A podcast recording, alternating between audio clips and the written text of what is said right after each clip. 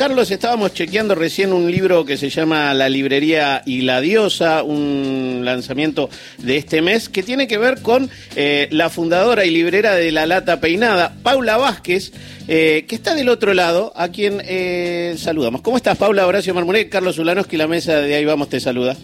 Hola Horacio, Carlos, a toda la mesa, muchas gracias por el espacio. Por favor. Bueno, eh, para quien no conozca, eh, Paula tiene una librería en Barcelona a la cual por suerte he podido visitar en su momento, que es eh, exclusiva de autores latinoamericanos. También tenía o tiene una en Madrid y en este momento Paula además está en la Argentina, bueno, en Cancillería trabajando sobre asuntos culturales para, para el extranjero, con lo cual tenés una vida muy intensa, pero que encima decidiste reflejar la previa en este libro, ¿no?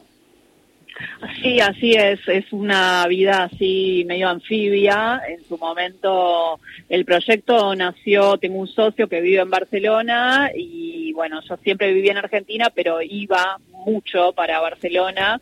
Tengo una relación de amor muy profundo por esa ciudad que hace poco pensaba y creo que, que nació los sábados por la mañana cuando mi madre ponía todo volumen Serrat. Eh, y desde aquella época, eh, la primera vez que escuché catalán en mi vida, seguramente yo y muchas de otras de mi generación fue a través de las canciones de Serrat. Y bueno, ese amor profundo por Barcelona, de ir y venir, muchos amigos, amigas, mi socio viviendo allá, eh, nos empujó a, en algún momento de la vida, abrir un espacio, una excusa permanente para, para, para ir más para allá y bueno, y destacando el vínculo histórico que tiene la ciudad de Barcelona con la literatura latinoamericana, porque fue la ciudad de, de, de Tusquets, de donde eh, la, la agencia que eh, impulsó el desarrollo del boom latinoamericano, la ciudad en donde vivieron García Márquez, Cortázar, Vargas Llosa en distintos momentos, ¿no? Pero desde allá Carmen Balcells impulsó lo que llamó el boom latinoamericano y bueno, nuestra propuesta era ir a Barcelona, desde ahí a ampliar lo que se conoce de literatura latinoamericana en España, en Europa en general, a poder eh, poner en circulación eh, voces distintas, voces quizás que en ese momento del boom no fueron tenidas en cuenta por esa mirada del mercado tan centrada en esas, en esas grandes referencias de la literatura latinoamericana de ese momento, sobre todo mujeres, ¿no? Mm. que no habían sido leídas en ese momento, y desde ahora también voces contemporáneas, nuevos autores, nuevas autoras que fundamentalmente tuvieron una gran renovación a través de la, tarea que hacen las editoriales independientes, ¿no? En Argentina y en Latinoamérica en general, que fue un proceso, un fenómeno súper interesante que se empezó a dar hace unos 20 o 30 años, eh, de la gran renovación y la gran apuesta y, gran crecimiento, nacimiento y crecimiento de editoriales independientes. Eh, buen día, Paula, mucho gusto. Eh, ¿Dónde están las librerías Lata Peinada en Barcelona? Teníamos dos, teníamos dos, una en Barcelona y una en Madrid. Eh, en Barcelona estamos desde el 2019, es la primera, o sea, la casa madre es en Barcelona, como les contaba recién, que está en el, barrio del Raval, muy cerquita, si alguna vez fueron o conocen, del Museo de Arte Contemporáneo de Barcelona es un barrio eh, que tiene, bueno, como mucho, mucho color local, es un barrio que de algún modo, por algún, por alguna suerte extraña, está evitando la gentrificación de otros barrios de Barcelona. Sí, de hecho, cerquita todavía se ven casas a la vieja usanza, hay universidad, eh, es, es, es muy agradable porque también es una una librería con, con, con sabor a, al gusto por el libro, ¿no? No, no, no digo, a, a, la mesa, a los distintos espacios y, bueno, nada, eso digo de, de, mi pequeña de mi pequeña visita. Qué bueno que haya sido, no sabía, mira. Eh, Paula. muy feliz cuando me encuentro con gente que me dice, ah, fui a la librería, conocí la librería, me, me hace muy, muy feliz porque aparte yo ahora la extraño un poco porque puedo ir menos entonces me hace muy feliz que, me mm. cuenten que estuvieron por allá. ¿Y qué quiere decir lata peinada? ¿A qué alude? Lata Peinada viene, es el nombre de una novela de Ricardo Celarrayán, que fue un autor semi-contemporáneo de Borges, pero eh, que, bueno, como un autor secreto, podríamos decir, ¿no? Como un autor que, permaneció... Lo, nombran en la película Los Delincuentes. Hace muy poquito, Lo mencionan. Ah, Ah, que ahora está en el cine, ¿no? Fabián, Fabián Casas lee un texto. De... Bueno, ella Ah, en este libro, La librería y la diosa, que es una Sí. suerte de memoria de Paula, hablas de Fabián Casas también. Exactamente, sí. De hecho, la, libre- la, la librería, el proyecto de la librería y el nombre de la librería nació en un taller de poesías, el taller de poesía de, de, de- de Fabián, este, el taller Invencible se llama, que ya el nombre es maravilloso.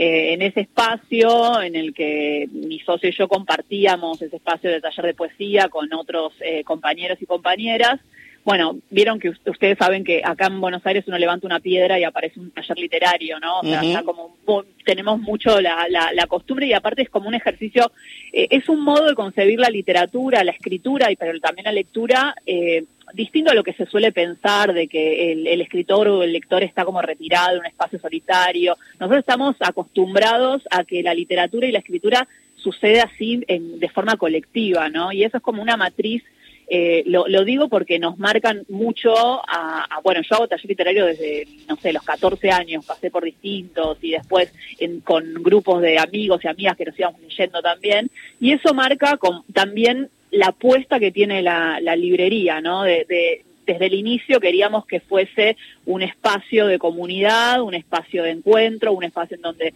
los libreros y las libreras conocen al, al cliente que entra por la puerta, saben que le gusta, que le van a recomendar, eh, porque además tenemos libros que no son conocidos en España, entonces también tenemos que hacer como un ejercicio un poco militante de, bueno, de, de dar a conocer otras otras escrituras y entonces a partir de conocer al cliente es que uno puede hacer ese ejercicio tan eh, tan hermoso y tan artesanal que es el arte de la recomendación Mm. de las lecturas que tienen los libreros de oficio, ¿no?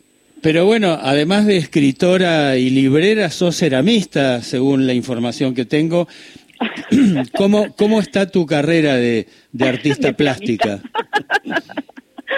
Eh, esto fue un, eh, un, breve paso por la cerámica que eh, ansío retomar porque lo que sucedió es que mi profesora de cerámica, que aparece en el libro con toda la historia de ella, era un, una- un taller de cerámica en el barrio de Chacarita, en una casa maravillosa, en ese tan maravilloso barrio de Chacarita que que tenemos, era un jardín espectacular donde nos, nos juntábamos varias mujeres a hacer cerámica, Michal se llama, eh, la que era mi profesora de cerámica, y ella está viviendo ahora en Barcelona. Mirá. Mirá, lo que son, eh, ¿no? Se te Este, fue para el otro lado. de la vida. Sí, de hecho hace dos semanas yo estuve en Barcelona, hice la presentación de, de la novela que salió primero en España, eh, y estaba ella ahí y de hecho hizo unas bandejas parecidas a las que salen en la portada de la, de la novela, eh, que si la tienen ahí lo pueden ver, Sí. si no, bueno, este, son como unas bandejitas con unos dibujos que están eh, como apoyadas entre libros en la portada de la novela y ella hizo una tirada especial, digamos, del- de, de esas bandejitas para, para acompañar la, la presentación de la novela. Así que sí, eso forma parte. El libro es como una trenza, ¿no? O sea, a mí me, me aparece como esta idea de la trenza porque tiene como tres partes que se van uniendo. Una es la historia de la librería, otra es una la historia de, de mi búsqueda de la maternidad y el tercero es esta es como una especie de investigación sobre la cerámica. Digo investigación porque tiene un tono un poquito más ensayístico, eh, en donde se cuenta también mi, mi acercamiento y mi, mi práctica de la cerámica y cómo eso se va urdiendo eh, con estas otras dos partes que tiene la novela. Eh, pero también hay esto, ¿no? Como una búsqueda más ensayística de cuáles son los orígenes de la cerámica, eh, qué, tiene, qué tiene para, para, para contarnos hoy esa práctica tan, Mm. tan artesanal, ¿no? Y le- la última, por mi parte, quiero saber si existe tu propósito de tener una librería en Buenos Aires y cuál es tu librería preferida de Buenos, en Buenos Aires. Uf, eh, pero eso es un aprieto directamente, es como ponerme en un... Eh, tengo muchas librerías preferidas en Buenos Aires, eh, librerías distintas. Me gusta mucho la librería de viejos, eh, la- las eh, viejas librerías de la calle Corrientes. Mm. Eh, de hecho, nosotros tenemos un, un sector de nuestro catálogo en Barcelona al que llamamos las joyitas, en donde tenemos libros descatalogados, algunas primeras ediciones. Llegamos a tener un- una primera edición de Cien años de soledad, mira lo que te digo, que fue un hallazgo tremendo de un, de un librero de acá de, de Buenos Aires. este, bueno, y, otras cosas. Y me gusta mucho también, eh, de hecho, en las librerías, lo que se conoce como librerías independientes de Buenos Aires, que, eh, bueno, somos conocidos como la, la ciudad que tiene más librerías por, por, por por cada habitante, ¿no? En el mundo, o sea, somos como una especie de, locos por las librerías independientes, pero por ejemplo, Céspedes es una librería que viene haciendo un gran, gran, gran trabajo desde un, espacio muy pequeñito que tenía en la calle Céspedes y fue creciendo y ahora tiene dos sucursales, una en el barrio de Colegiales y otra ahora en el Centro Cultural Recoleta comandada por Cecilia Fanti, que es una gran librera, muy amante de los libros y una trabajadora muy seria además de los libros, eso es un espacio extraordinario. Eterna Cadencia es una librería que a mí me, me gusta muchísimo, que tiene un, fondo sobre todo eso. O sea, Hermoso para, Eterna Cadencia. Para quien quiera acercarse hasta el final, final de, Eterna Cadencia, ¿no? Y digo, y no, no, no soñás con tener una librería. Perdón, ahí me meto yo porque en, la cuadra de casa Paula había pensado en un lugar, ¿no? ya sabés que, digo, porque Paula nos claro, que me gusta tanto. Nos conocemos, de, este, yo soy la pareja de Laura Kuckerman, que entre paréntesis cumple años hoy. Eh, cumpleaños, gracias por el aviso. Mándale, un mensaje. Pero, pero bueno, había una idea, no sé en qué quedó eso. Sí, mira, em, eh, teníamos, tenemos un proyecto de abrir una librería acá lo que sucede en este momento es que yo, bueno, como ustedes contaron en el inicio, soy directora de Asuntos Culturales en la Cancillería Argentina, eh, que es un trabajo realmente muy, muy hermoso, muy hermoso, pero como es muy hermoso, yo me entusiasmo mucho y me paso, eh, no sé, 15 horas trabajando al día y me, nada, tengo como millones de proyectos y me encanta este trabajo eh, se trata básicamente de, difundir e impulsar nuestra cultura fronteras afuera. Estamos a cargo de eventos internacionales súper interesantes como la Bienal de Venecia, la Feria del Libro de Guadalajara, la Feria del Libro de Frankfurt, presencia argentina en muchos festivales, acompañamos artistas argentinos que tienen invitaciones para residencias, para presentarse en distintos eh, festivales, distintas cosas. Tenemos un montón de cosas, un montón de trabajo y estoy como un poco apasionada por ese trabajo y entonces no me da la vida para todo. Y como Lata Peinada es un proyecto muy, muy, muy personal, eh, entonces por ahora está como un poco en pausa ese proyecto. Además abrieron como 10 librerías nuevas en, entre Chacarita y Crespo, ¿no? En el último tiempo. Y de eso se trata también acompañar a la cultura argentina. La librería y la diosa de Paula Vázquez tiene la particularidad, que eso es quizás lo que más, menos hemos hablado, de tu búsqueda de la maternidad, que para quien ha acompañado a una mujer en la búsqueda de la maternidad, eh, hay algo que a mí sí me gustaría te voy a llevar eh, con poco tiempo a un lugar que a mí me resulta muy atractivo de la novela, que es eh, que las mujeres hay veces no se cuentan entre ellas lo difícil que es ser mamá, de concebir, y que solamente cuando estás en el camino, uno como acompañante y ella como mujer, ahí recién aparece eso de cuántos embarazos se puede perder una mujer hasta que finalmente concibe, ¿no? Sí, es cierto, eso es algo que, bueno, que aparece en la novela y que, bueno, que apareció, que me, tocó vivir. Tuve dos pérdidas gestacionales durante la búsqueda de, bueno, de eso, de, mi hijo. Finalmente tuve un hijo que se llama Valentín. Eh, y en ese proceso de búsquedas y de pérdidas, eh, me, bueno, yo tengo como la tendencia un poco opuesta de que me, me, sale contar lo que me pasa, compartir, y pero solamente a partir de que eh, yo misma atravesé ese proceso me empecé a enterar, a conocer otros, se llaman duelos perinatales, ¿no? O sea, pérdidas de gestacionales eh, en algún momento de, de, un, del progreso de un embarazo.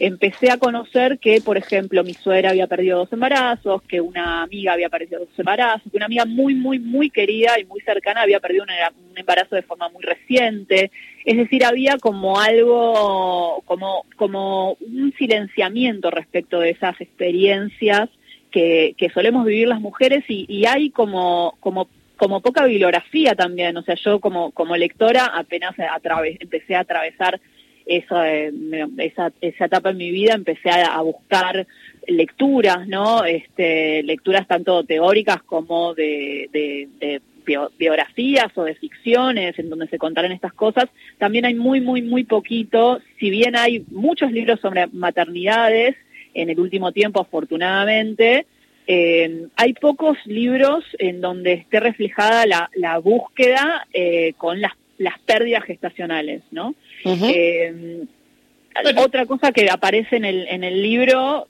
tiene que ver un poco con esto, que es que hay como una, creo, eh, me animo a decir que es, hay como una especie de deuda en el feminismo, o por lo menos un, un, un, tema que a mí me gustaría que desde los feminismos exploráramos, las mujeres, eh, las militantes feministas, que es eh, cómo hacerle lugar al deseo de la maternidad en una vida feminista, ¿no? Eh, el feminismo nos entregó la posibilidad de poder decidir no ser madres y eso es un derecho que bueno que tenemos que seguir defendiendo no por más que sea una política pública hoy es un derecho que tenemos que seguir defendiendo pero nos falta creo que ahora la tarea por delante se empieza a discutir no se empieza a discutir respecto de las tareas de cuidado de cómo se conceptualiza eso económicamente incluso lo que eh, representan las tareas de, cuidado a nivel de la reproducción de la, de la sociedad, ¿no?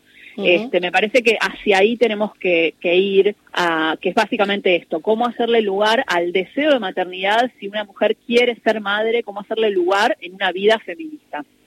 La librería y la diosa, Paula Vázquez, de eso y muchas otras cosas más, eh, siempre dispuestos a charlar. Cada tanto la escuchan en el programa de Federica y el libro acaba de salir en la Argentina. Gracias por este ratito con nosotros, Paula. Horacio, Carlos, y un muy grande beso para toda la audiencia.